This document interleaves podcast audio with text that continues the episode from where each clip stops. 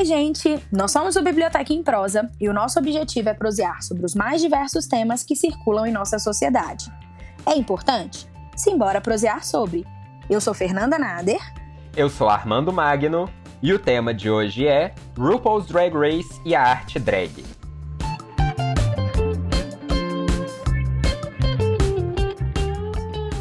O universo drag queen ficou em evidência com o sucesso do reality show RuPaul's Drag Race, que atualmente está na 12ª temporada. A competição entre drag queens estreou no canal Logo em 2009 e tornou-se o programa mais assistido do canal nos Estados Unidos. Durante os episódios, exibidos semanalmente, as competidoras participam de desafios em que são testados suas habilidades de canto, dança, costura, humor e personalidade. Ou seja, as personagens drags colocam em disputa suas performances e habilidades artísticas. E, no episódio de hoje, falaremos muito disso: drags e arte. Ainda hoje há quem confunda drag queen com uma identidade de gênero. Desfazer esse equívoco é importantíssimo no processo de compreensão e valorização desses artistas. As chamadas drag queens são personagens super autênticas, criadas com muito carisma, singularidade, coragem e talento. Quer conhecer mais sobre toda essa elegância e extravagância? Quer uma conversa que discute sobre o papel político dessa expressão artística, mas não deixa de abordar sobre lip syncs e vestidos? Hoje, então, conversaremos sobre RuPaul, Jinx Monsoon, Bob the Drag Queen, Manila Luzon, Alaska, Sharon Needles, Miss Vendi e Rita Von Hunt. Então, ladies and gentlemen, start your engines e vamos prosear.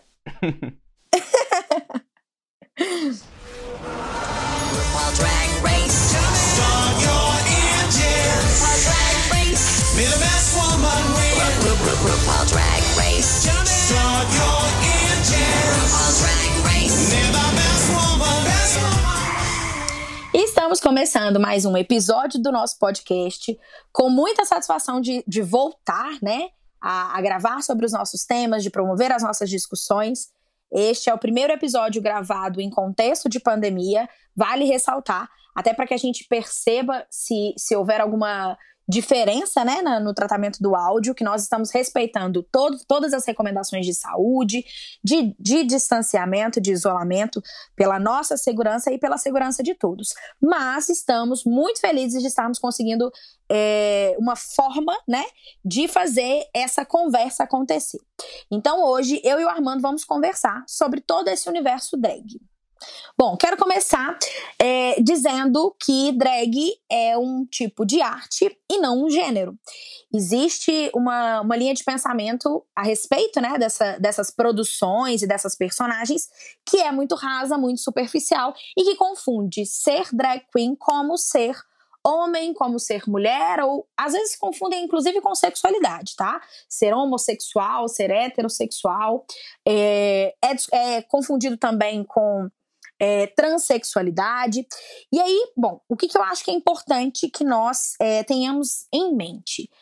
A identidade sexual e a identidade de gênero, essa construção, tem a ver com as convenções sociais, tem a ver com papéis e comportamentos que são é, construídos ao longo das nossas vivências. Então, mais sobre isso nós comentamos no episódio 6, né? No sexo biológico e gênero. Então, é, a questão do gênero como um toda, né, ela é extremamente complexa e muito maior e mais plural do que pensar a arte drag queen. As drags, elas não são, elas não constituem um gênero. Elas são uma performance artística. Então, elas são personagens né? Elas, é, os artistas, né, criam essas personagens que vão é, ser pautadas no exagero, que vão ser pautadas em, em diferentes com diferentes características, mas que nada tem a ver com o seu gênero. Então, um homem pode fazer uma personagem drag queen, uma mulher pode fazer uma personagem drag queen e absolutamente não tem a ver também com sexualidade. Então, heterossexualidade, homossexualidade é, não importam para a construção desse personagem. Tanto que até essas definições elas vão sendo construídas e colocadas em discussão até pelo próprio show Drag Race, que é o nosso foco, né, que a gente entende que o universo drag, ele é muito maior do que o programa RuPaul's Drag Race. A gente resolveu fazer um recorte em cima dele, porque como ele tá na Netflix, em plataformas de streaming mais populares, né, mais conhecidas, mais renomadas, e além de tudo, ele tá em canal de televisão com muita audiência, então a gente pegou, vamos dizer, o mainstream, o popzão desse universo drag, mas o universo drag não se resume a isso. Então a gente está fazendo esse recorte aqui até para demonstrar para vocês, né? Por isso que a gente citou os nomes das participantes do programa e a gente, o que a gente citou da Rita Von Hunt que não participou do programa, uma drag brasileira, a gente vai abordar até para mostrar um pouco a mais desse universo, para a gente entender sobre essas performance, performances artísticas. Tanto que no próprio show do RuPaul já teve algumas polêmicas e o RuPaul já falou frases, inclusive, que ele já se desculpou, se retratou sobre essa questão quem pode fazer drag queen, igual a Fernanda estava comentando. Então, por exemplo, algumas ex-participantes do programa, hoje em dia, elas são mulheres trans, como a Carmen Carreira, a Dia Gunn, a Peppermint, que quando ela foi gravar o show, ela estava em transição. E teve uma época que o RuPaul, aí nesse caso tanto faz falar no feminino ou no masculino, mas a gente tá falando do empresário RuPaul, então por isso que eu usei o masculino aqui nesse caso, não a personagem em si, ele havia declarado que o show dele não era em si para mulheres fazerem drag. E isso ele sofreu muita crítica sobre a respeito de transfobia. Ué, por que uma mulher drag, uma mulher trans, por exemplo, não pode fazer drag? Independente de ser trans, né? Por que, uma mulher não pode fazer drag? E aí essa discussão foi né, alimentada nas redes sociais e o próprio RuPaul se retratou, né? Ele, tanto que no All Stars 4, ele chama a Diagan depois da transição de, dela como mulher para participar do programa como uma competidora, uma drag queen. Então, a drag como performance artística, é interessante a gente notar isso, que tem até algumas diferenças. Não é colocar é a mesma maquiagem, por exemplo, que essa mulher que faz drag sairia de dia. Como é uma personagem e esse universo drag, ele tende a ser marcado por algo mais irreverente, expansivo, espalhafatoso. Então é algo muito mais exagerado. E até a personalidade é diferente, porque você está criando uma personagem. Então não necessariamente ela tem os mesmos trejeitos. Até no programa a gente vê isso, quantas personagens que são extremamente tímidas fora do universo drag.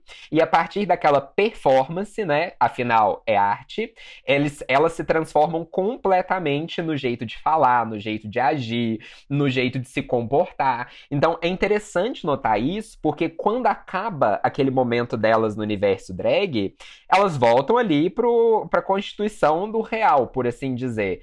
E acaba o momento da performance artística. É, na hora que você falou dos personagens, eu lembrei, né, da apresentação das drags.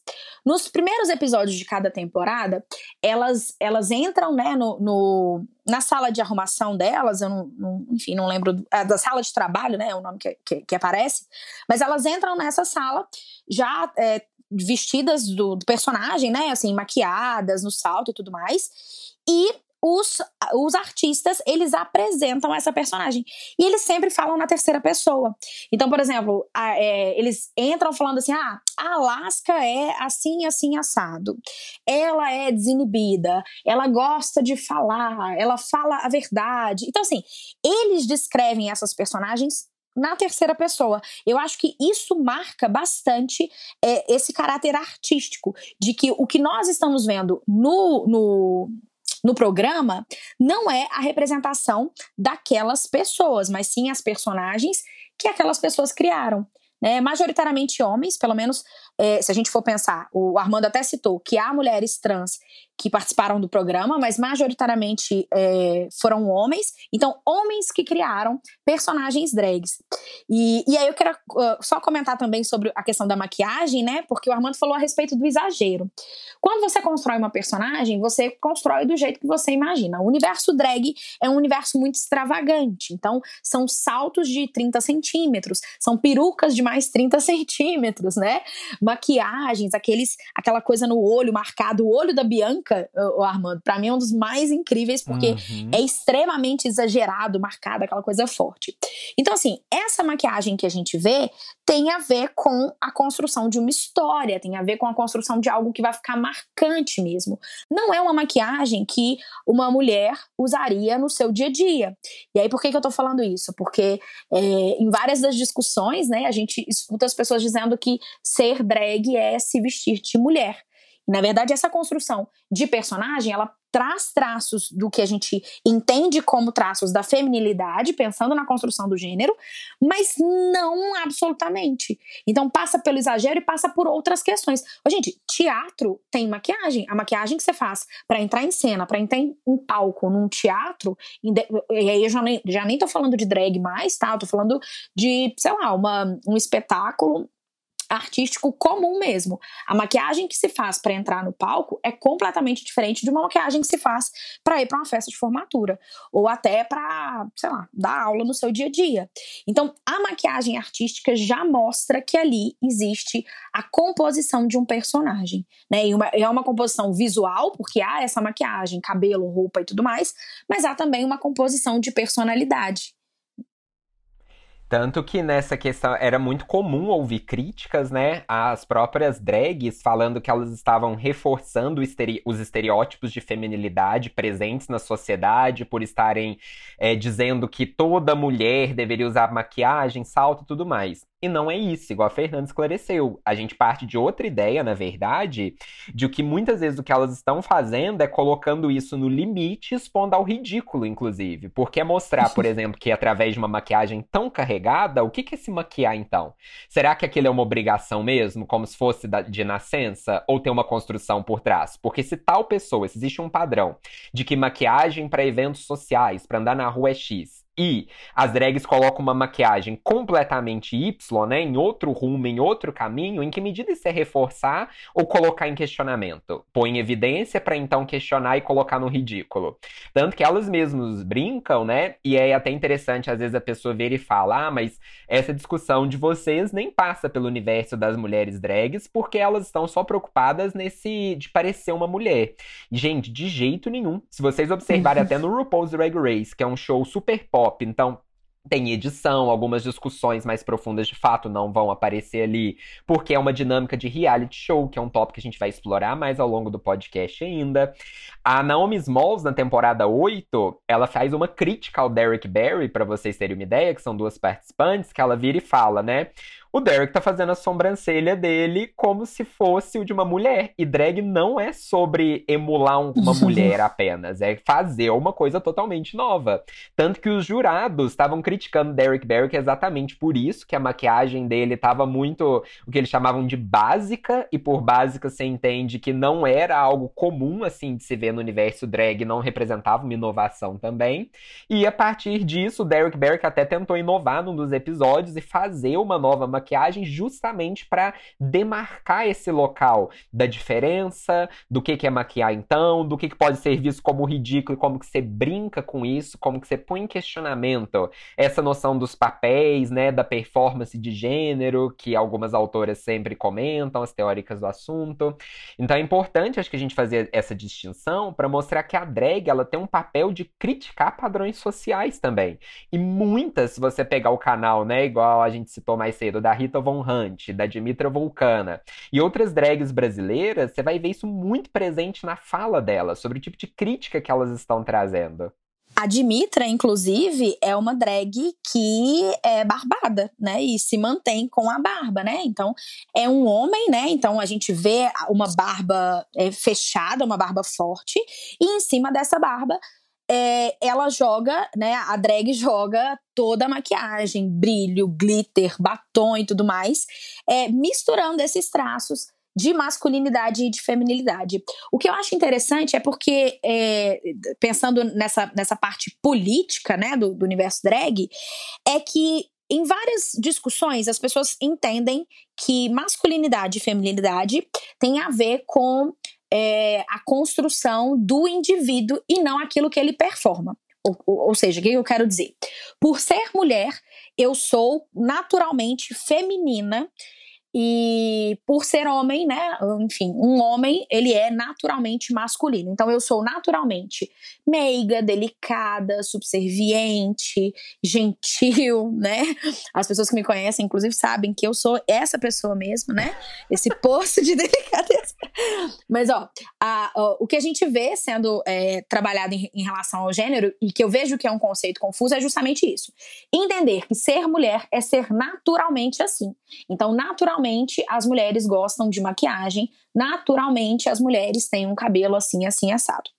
Bom, quando eu vejo é, as drags se maquiando e usando esses traços que são próprios dessa, dessa feminilidade, eu vejo elas mostrando que não, que essas características de usar batom, de fazer isso ou de fazer aquilo, são construções sociais que podem ser performadas por qualquer um podem ser performadas tanto por homens, quanto por mulheres, quanto por personagens. E aí a gente vai entrar até na ideia de que há drags que têm uma, umas características mais andrógenas, né? Então, que misturam muito desses dois universos, dos signos femininos e dos signos masculinos.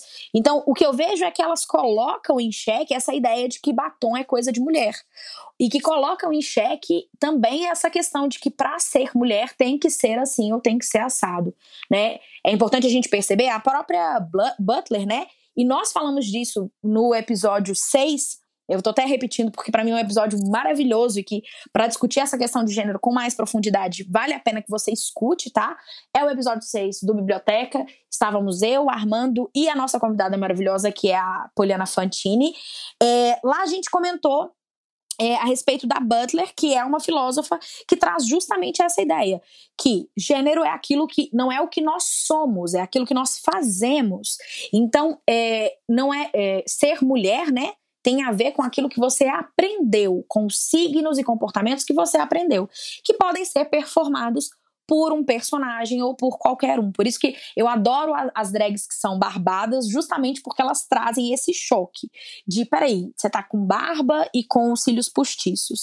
É, no, no programa, Armando, a, tô tentando lembrar o nome, Sasha Velour, não é isso? Isso. É, a careca. É, que é uma drag careca, né? Uma drag que não tem cabelo e que, que, vai, é, que vai usar perucas, mas que majoritariamente a construção de personagem dela é sem cabelo. Também para que a gente tenha esse outro choque de mistura de signos. E até enfatizando esse aspecto da construção de personagem que a gente tinha citado mais cedo, o caso da Sasha Velour é um caso muito interessante, que ela é uma drag careca por uma opção dela de história de vida, porque a mãe teve câncer e nos últimos anos da vida, ela, da vida da mãe dela, ela ficou muito próxima à mãe, ajudando. Então, como uma homenagem durante todo o tempo de quimioterapia, em que muitas vezes a mulher tem autoestima comprometida, como ela teve no caso, né, a mãe da Sasha Velour. Uhum. Ela fez uma homenagem sobre essa questão da drag, usando esses adereços e essas maquiagens para se remeter emocionalmente a esse caráter afetivo da própria mãe. Então, olha como o personagem ele tem uma construção muito interessante, tanto que só de falar na, no universo drag dessas mulheres, né, porque a personagem ela é feminina. Então, por isso que a gente fala mulheres nesse caso da criação de personagem. Só delas estarem ali colocando em questão, então, o que, que é feminilidade, o que, que é masculinidade, é ato político de fato, porque ela está questionando esses padrões que são impostos desde então. E eu reforço o convite para vocês irem para o episódio 6, que a gente tem uma discussão mais ampla disso lá de fato, e para mostrar que, então, beleza, usar maquiagem é signo do quê na sociedade? Por, e como usar essa maquiagem? Então, é obrigatório ou não é? E por que, que assim pode e assim não pode? E é esse tipo de questionamento que elas estão levando a todo momento. E, e um cuidado que é importante ter, que a gente fez o recorte do show aqui, mas vai muito além. Então, por exemplo, uma drag que é super ativista política desde quase sempre, né, que ela entrou no universo drag, a Bob the Drag Queen, que ela ia para as ruas é, protestar a respeito da legalidade do casamento LGBT, que até então era proibido nos Estados Unidos, já foi presa algumas vezes por fechar as ruas levar essas faixas de protesto.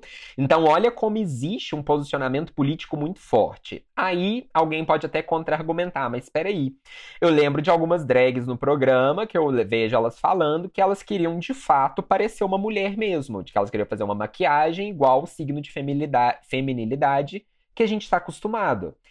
Tá, beleza. Tem algumas que fazem isso, tem algumas que não dão um caráter político por trás do movimento, que de fato talvez possa ter começado agora e achar que é só colocar uma peruca e tentar. Mas a gente tem que tomar cuidado com alguma coisa. Existe uma construção que ela não é única do universo drag queen, e até quem não se engaja por esse lado não representa todo o universo drag. E aí, às vezes, quando você pega um desse para fazer a crítica, pode ser injusto com o grupo e com a arte no geral, porque às vezes você tá pegando o modelo de uma pessoa que é criticada até no meio drag como se fosse para invalidar todo o movimento.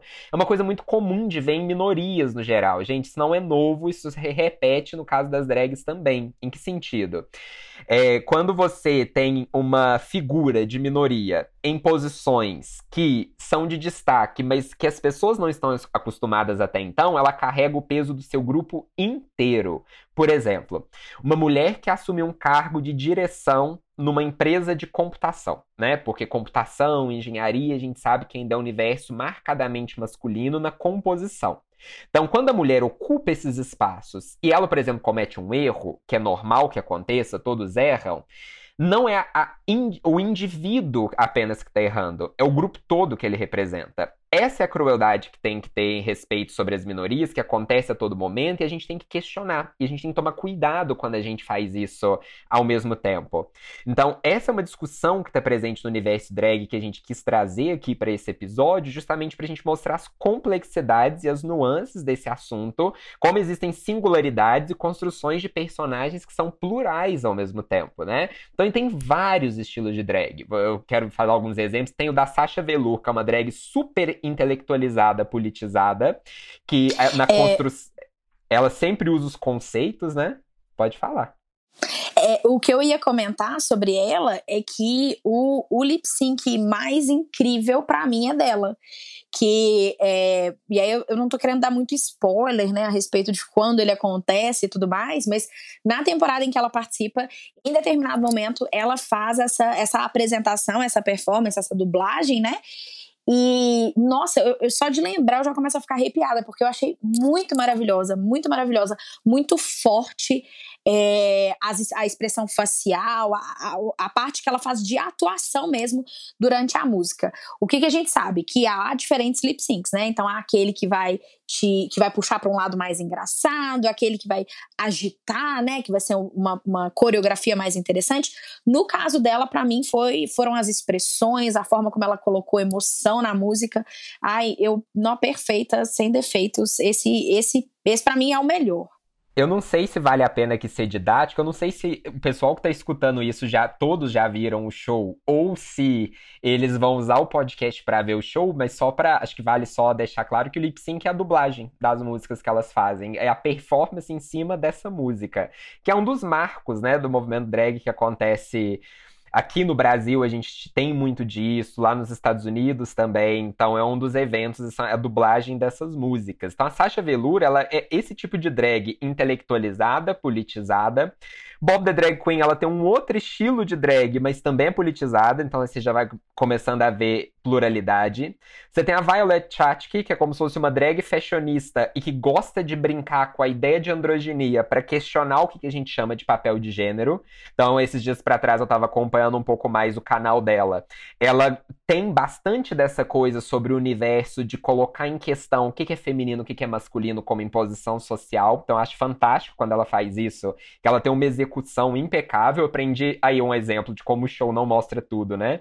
Eu aprendi a admirar a Violet Chachki, por exemplo, muito mais acompanhando as coisas fora do show que eu vi do que até o próprio show que tem ali.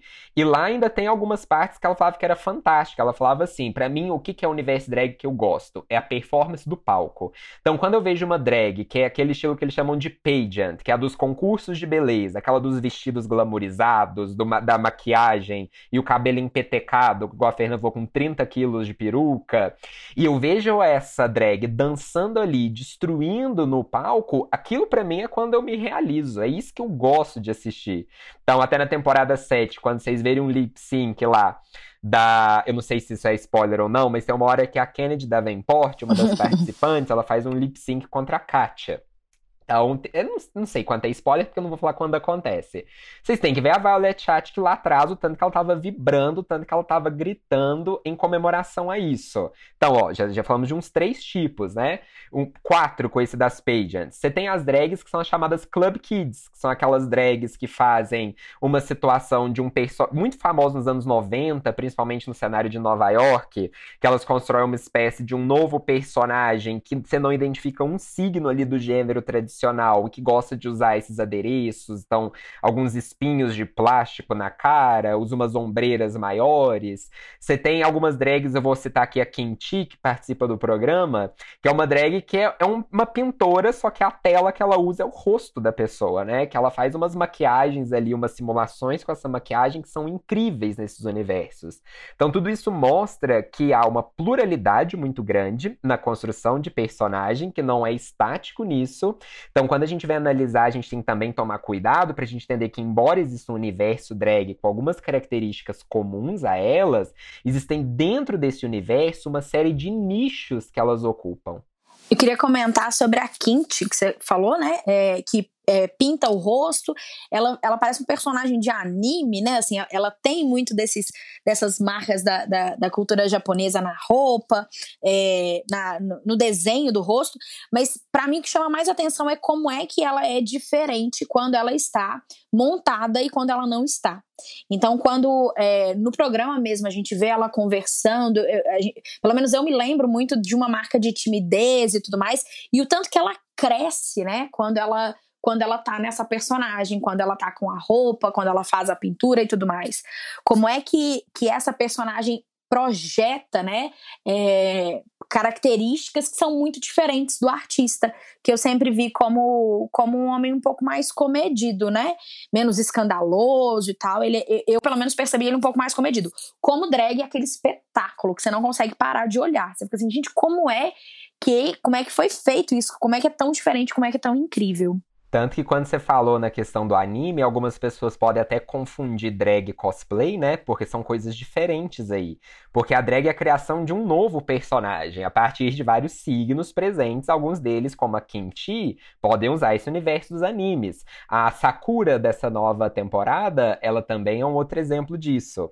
Mas o cosplay tem mais a ideia de você pegar um personagem dos animes, dos jogos, e emular uhum. esse personagem com a exatidão das características físicas físicas, às vezes nesses eventos até das características de personalidade. Isso não é o caso de drag. Então, drag não é sinônimo de cosplay. São coisas diferentes né, aí.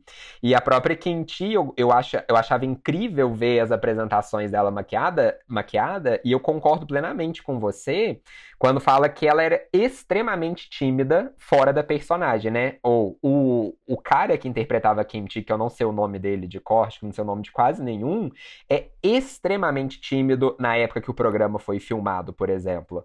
E aí leva até uma discussão que eu já levei até como curiosidade, né? Fui consultar algumas coisas. O que, que leva uma pessoa a ser drag, né? O que, que leva algumas pessoas a criarem esse tipo de personagem? Eu fiz algumas teorias, né? Conversei até com a minha psicóloga na época, porque eu achei um assunto muito intrigante, usando as marcas do programa, inclusive, para explorar isso. Então, por exemplo, eu lembro da história de uma das drags, eu talvez a minha favorita, que é a Jinx Monsoon. Eu fico em dúvida do, do, meu top 3 ali de drag, das que eu gosto muito. Eu venho aqui à cabeça rapidamente a Shangela, que ela para mim é um espetáculo. a, ela vem rápido, assim, a definição de carisma para mim. A, a Jinx Monsoon é uma, e que no programa mesmo ela comentava que ela tinha um histórico de uma dificuldade muito grande em lidar com a mãe e de se expressar em relação a isso. Ela se sentia, de certa forma, muito abandonada pela criação que ela teve com a mãe, um problema muito grande com isso, com a figura de uma mulher mais velha, de uma mulher maternal. E olha coisa curiosa, a drag dela, até no programa, parecia sempre como uma drag muito velha, que pegava estilo dos anos 60, dos anos 70, mas não que pegava isso de uma forma atualizada, contemporânea e fashion, na quinta temporada, mas de uma forma que, cara, isso não se usa mais, isso é dos anos 70 e acabou, isso não é uma atualização que a gente tá vendo. E aí, no mais, né, ao longo do programa, quase soltei um spoiler aqui, mas ao longo do programa, tem uma hora que ela conversa sobre isso e fala: talvez seja por isso que eu sempre fiz uma drag que pareça muito velha, porque é uma conexão pessoal minha com uma figura que eu senti ausente da minha vida durante muitos anos, que é essa figura de mãe. E outras drags apresentam um caráter de violência muito grande na forma de repressão, porque a maioria que faz ali, eu confesso que não me vem à cabeça nenhum homem hétero que faça drag, assim, facilmente de lembrança, né? Basicamente, a maioria de homem gay que participa do programa. E aí, quando eles contam desse histórico de violência e repressão, até por conta da sexualidade, uma das coisas que me fez pensar é. E aí, gente, é uma teoria assim é, é uma hipótese que não tem nenhuma comprovação de fato, não estou embasada em nenhuma, nenhuma leva de autores famosos, são algumas considerações que eu estou fazendo. Então, assim, sintam-se livres para discordar, para criticar, é, é para isso mesmo. Que é algumas drags que eu vejo, elas talvez tenham criado esse personagem como uma forma de expressão e de canalizar coisas que foram tão reprimidas de outras instâncias que precisavam sair pela construção de um personagem, um alter ego, uma persona, que é a forma que elas encontram para canalizar essa energia da violência e repressão que elas sofreram e tentar ressignificar isso até por meio da arte. E a arte faz muito isso, né? A gente vê aí sim, tem alguns escritos sobre isso, até o próprio Freud fala nas conferências à psicanálise que ele tem muita admiração pelos artistas, porque ele pega horror das pessoas, ele pega aqueles sentimentos que até então são dos objetos, transforma em algo palpável e para você rir ainda. E é interessante pensar que a construção do personagem também é uma forma de trazer, não sei, é, talvez eu esteja falando besteira, mas é uma forma de trazer o, o foco para um outro lugar, é uma forma de se expor sem se expor diretamente. Uhum. Tá, tá, fazendo sentido? É, mas eu acho falando? que é porque até a, a muito ideia... no caminho do que eu falei, isso mesmo. Sim, é porque a ideia é, é mais fácil é, colocar, né, a luz na minha personagem do que em mim mesmo, né?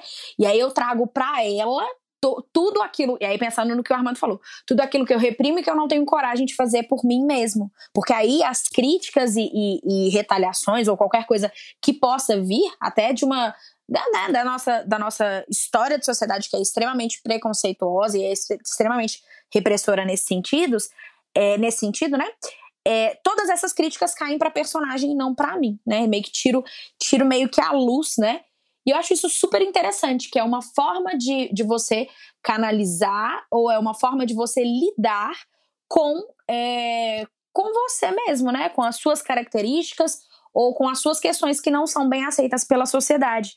É o que você falou, a maioria são homens gays que passam por inúmeras dificuldades justamente pela sexualidade. Então tem casos de homens que, aí pensando até no próprio programa, de drags, né, que foram expulsas de casa, que não tem contato com o pai, que não tem contato com a família, ou que por muito tempo não tiveram contato com a família. E aí eu fico pensando como é que essa, como é que essa expressão artística pode ser libertadora, né, pensando em todas essas repressões do, aí eu vou colocar entre aspas do mundo real tá? Porque o que, que eu tô querendo contrapor? O mundo real com o mundo da arte. Tanto que eu não, é lógico que não são todas as drags são assim, né? Não é uma teoria que dá para aplicar o universo drag. O que eu falei é que muitas das drags do programa manifestaram isso. Outras não também. Então, por exemplo, Alaska. Aquária da temporada 10 e Didi Good dessa temporada 12 agora, elas tiveram apoio da família desde cedo, por exemplo, para fazer desse universo drag. Então, é claro que isso não se aplica a todo esse universo, dando até os exemplos do contraponto que não, mas pode ser aplicado para algumas delas. E aí que vem uma, uma coisa que eu diria que é bem interessante da gente pensar, é o tanto que a drag nessa questão política é a construção também de novas famílias nesses espaços. E aí tem marcas históricas nisso, né? Então, por exemplo, nos anos 60, você tem aquilo que talvez seja a primeira casa, o que eles chamam da house, que seria a casa La Beija que era um espaço de acolhimento para as pessoas que muitas vezes eram expulsas da própria família e que constituíam laços afetivos com outras pessoas que partilhavam aquele universo. Então era uma assistência mútua. Na série Pose tem pelo menos a primeira temporada da Netflix, isso aparece muito, né? Que eram pessoas muitas vezes desabrigadas em situação de rua e que se uniam em torno dessa casa para representar um lado dessa arte ia para esses ballrooms, ou os espetáculos, né, os bailes que elas faziam, também desde os anos 60, mas isso vai ficar muito marcado nos anos 80, principalmente. E nesses bailes faziam as performances representando a casa. Então, cada casa tinha sua particularidade, tinha sua nuance, tinha aquela figura controversa, aquela figura mais famosa. E isso a gente consegue ver alguns, é, alguns lances disso no programa, né? Então, a participante Venge, que a gente citou no início do programa. Ela é uma filha, e é usado o termo filha mesmo, uma drag filha da Alexis Mateo, que é outra drag que apareceu no programa também, já agora em três temporadas, né? Ela apareceu na terceira temporada, no All Stars 1 e agora no All Stars 5 de novo. Então, elas se constituem como família, e a própria RuPaul fala isso num episódio da temporada 5 também, especialmente em relação ao caso uhum. da Roxy Andrews, que a Roxy Andrews, para quem não viu o programa ou para quem não se lembra, ela foi abandonada pela mãe quando ela tinha 3 anos de idade num ponto de ônibus. A mãe falou que já voltava e nunca mais voltou, na verdade, tanto que ela acabou não, de ser criada. pesado. É pesadíssimo, tanto que esse episódio é super emocionante quando ela conta esse caso. Aí ela fala que ela construiu uma personagem super forte, que era uma forma de, de, disfarçar a fraqueza interna que ela sentia e as inseguranças em relação à afetividade ao abandono. Então, muitas vezes, por isso a Roxy tomava algumas atitudes agressivas ali, porque ela tem todo esse histórico familiar, né, de abandono, de sofrimento, de violência. E aí, nesse episódio, o RuPaul fala uma coisa que eles, como pessoas desse universo gay, desse universo drag também, eles constituem as próprias famílias. E que isso é uma coisa muito bonita e bacana que eles podem fazer, não para mudar o que já passou, mas para ressignificar a partir de agora e construir novos rumos da vida. Então tem esse aspecto de união desses grupos minoritários para que eles possam sentir Sim. que eles existem no mundo e que eles possam se posicionar a partir daí. Porque um dos sentidos de você se sentir pertencente, sentir que você pode existir de alguma forma, é um passo, por exemplo, para questionamentos políticos em outras esferas. Mas, primeiro, sem essa autoestima e essa construção de você se entender e de se marcar e de ocupar uma posição em um determinado lugar, é difícil se engajar em outra pauta coletiva, por exemplo, se você está completamente fragmentado, destruído ou desorientado. Uhum. Acho super interessante essa construção das famílias drags, né? Essa ideia de buscar uma, um apoio afetivo, de buscar um círculo, né? Do qual você de fato se sente parte. É, para a construção da autoestima, isso é super interessante. Para também, né? Para que a gente tenha é, o endosso nos pares da, dessa, dessa arte, né? a valorização dessa arte e dessas características que são tão é, rechaçadas e que sofrem tanto preconceito nos outros lugares. E aí, por que, que eu tô falando isso? Tem alguns episódios do, do programa em que a RuPaul coloca fotos dessas drags quando crianças. E aí, na verdade, colocam fotos dos artistas, né?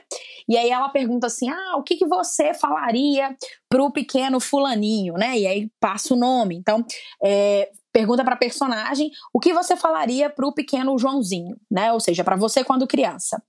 É, e várias delas falam que, é, é, obviamente, são discursos bem diferentes e bem é, fortes, né? É, emocionantes, de certa forma, mas várias delas falam do vai passar, isso que você está sentindo agora vai passar.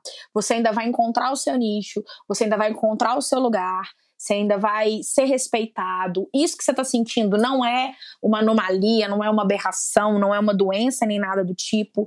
É, você é assim, porque as pessoas são diferentes. Então, assim, é, eu, eu, percebo que quando elas é, criam esses laços afetivos com as demais drags e com né, essa nova família, é uma forma delas buscarem esse suporte que, quando criança, muitas tiveram dificuldade de encontrar. É, e aí, quero endossar até uma coisa que o Armando falou é, antes, que é, não estamos generalizando, não estou dizendo que essa é a história de, de todas as drags do universo, tá? Só estou trazendo que há casos como esse. Tanto que tem algumas mensagens no programa que são muito bonitas e é curioso que eu, particularmente, quando eu comecei a assistir o programa, eu não dei nada por ele, eu vi, tipo, dois episódios, e aí quando eu tava no terceiro, e talvez isso aconteça com muitas pessoas, você se descubra preso no universo que não dá para parar de assistir, que é completamente viciante, que dá vontade de você. E quando eu já assisti todas, eu assisto de novo, inclusive. Então, alguns casos aqui que eu contei, eu lembro de cor, eu confesso que vem, surge na cabeça, assim, eu falo, não tinha nem, não tava nem na pauta das anotações do podcast, porque é, tem algumas histórias são ali que eu gosto de ter algumas séries assim. Eu gosto de ter as séries que me fazem pensar, refletir, e eu gosto de ter as séries que me, fa que me divertem. Pura e simplesmente, que é um, show de diversão. E o que eu achei curioso é que o RuPaul me trouxe um pouco dos dois universos, na verdade, sobre essa questão do que, que é a repressão e como que se lida com isso, o que, que são essas personagens artísticas. Tanto que um exemplo de mensagem que o show passa que a gente pode aproveitar, claro que tem pontos que a gente pode criticar. Tem horas que ele é super nacionalista, por exemplo. Dá pra gente analisar o nacionalismo no RuPaul como que ele reforça signos disso. Mas também tem alguns pontos super bacanas que a gente pode trazer como reflexão. A história da Jinx, que eu falei para vocês, a história da Roxy. Tem uma da Titi Devane, que é uma participante da oitava temporada, que ela é toda caipirona. E ela tinha um pouco de vergonha disso, talvez porque já tinham criticado ela antes por isso, né? Como se isso fosse um demérito.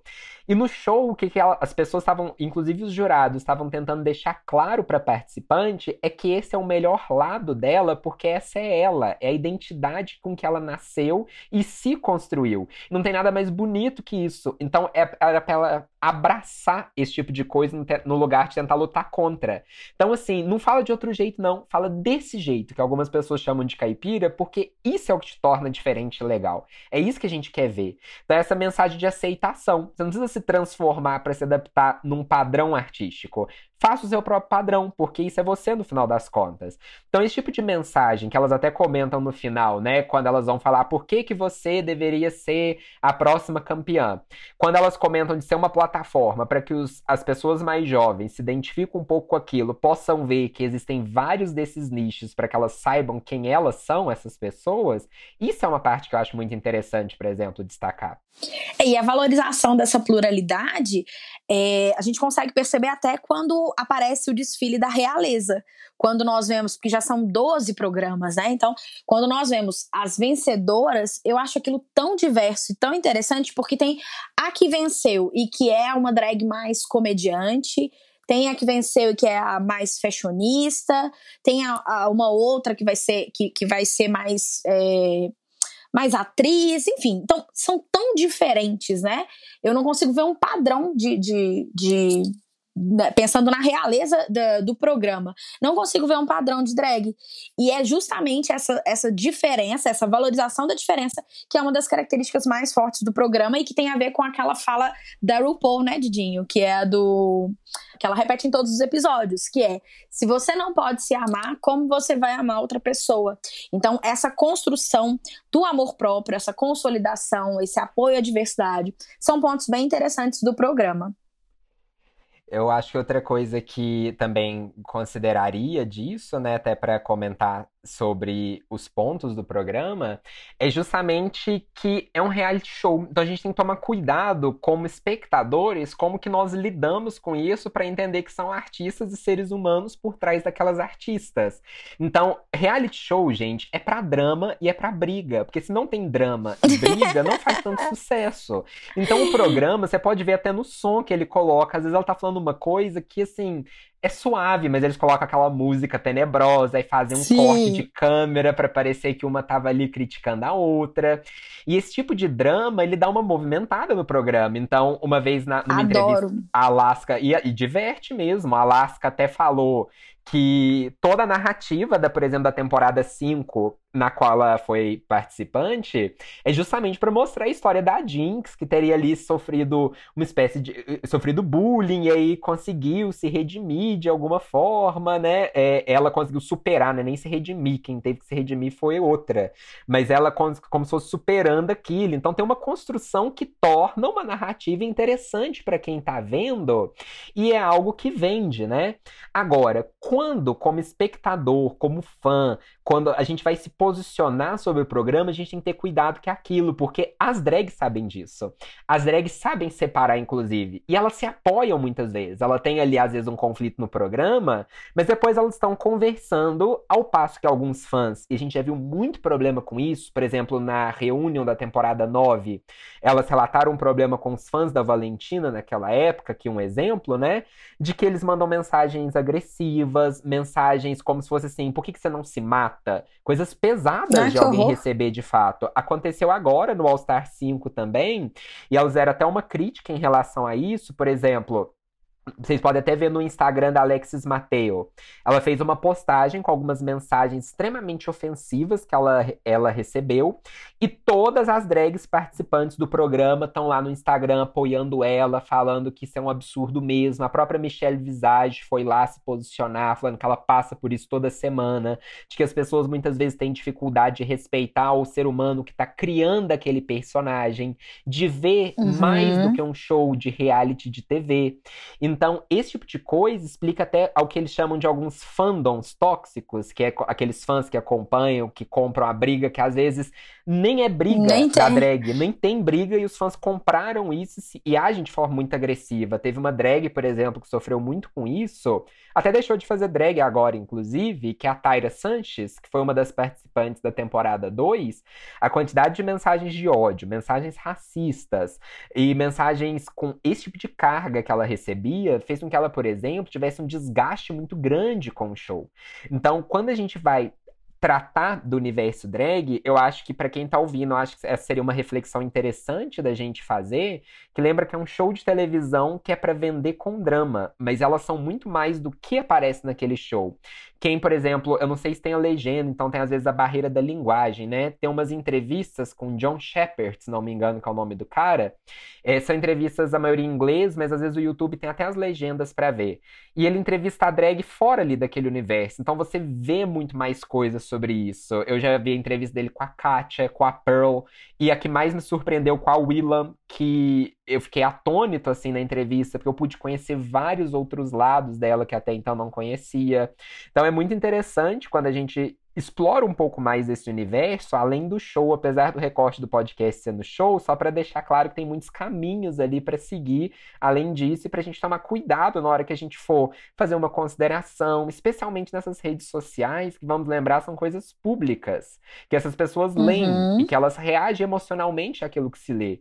Então, talvez se for tentar praticar um pouco de empatia nisso, né? Ah, e se eu tivesse no lugar dela, será que esse é o tipo de mensagem que agregaria algo positivo na minha vida? Será que aquilo ali tá como crítica construtiva? Será que é meu papel fazer a crítica na rede social dela mesmo, então? É, e entender que o programa é um recorte, né? Ele não sintetiza é, o universo drag, ele não sintetiza a arte drag. A gente tinha até comentado no início os nomes da Dimitra e da Rita Von Hunt, né? Que são drags brasileiras que produzem conteúdo para o YouTube, um conteúdo mais acadêmico, que propõem discussões, que trazem conceitos em vídeos extremamente didáticos e extremamente interessantes. E elas não têm é, nada a ver com isso que nós estamos falando da RuPaul, né? A, a Rita, ela chegou a participar de um programa do YouTube, né, da Academia de Drag aqui, mas não é nada perto do que a gente está falando desse universo de, é, de reality show. Então, assim, vamos, vamos tentar entender que o universo drag é extremamente plural. A gente tem esses dois exemplos de personagens que se voltam para esse conteúdo mais acadêmico e que se propõem a produzir informações e vídeos, né, é, sobre é, discussões interessantes. A Rita, pelo menos, traz conceitos super complexos de, de formas super incríveis e didáticas, né? A, Rita é incrível, incrível. É, a didática dela é maravilhosa, né? É, e, uhum. eu acho. Eu falo a Rita porque eu acompanho ela mais, né? Mas essa, a Dimitra também, Sim. eu até faço parte do canal dela no Telegram para acompanhar, né? Um pouco. Também faz discussões incríveis. O, o, que eu gosto na Rita também, Armanda, é que até a voz dela muda um pouco, né? Eu já vi algumas entrevistas do Guilherme, né? Que é Guilherme Ter, Ter, eu não lembro o nome dele. É, enfim, que é, eu já vi algumas entrevistas do Guilherme, ele contando sobre a Rita. Até a voz dela é diferente, como é que ela como é que o Guilherme conseguiu construir um personagem que fosse tão didático para falar de temas tão complexos é, como, sei lá, eu já vi ele falando de poesia, já vi ele explicando mais-valia, enfim. É, uhum. Ele não, desculpa ela, né? Porque os vídeos são da Rita. Então, é, a gente sabe que a arte drag é extremamente plural e que tem várias características e nuances que são diversos e plurais. A gente não reduz ao, ao programa da RuPaul, mas é um programa que vale a pena ser assistido, considerando qual é a sua função e seu propósito. Eu espero que com esse podcast você tenha ficado é, curioso em relação a essas personagens e a essas histórias. Que você que já assistiu a, aos programas da, da RuPaul, que você tenha gostado, né, da, da, das ponderações que nós colocamos, e você que não assistiu, que tenha ficado curioso para assistir. Então, assim que, que, que você vê um pouquinho lá da, das drags, conta pra gente, porque eu e o Armando nós gostamos da fofoca e do barraco.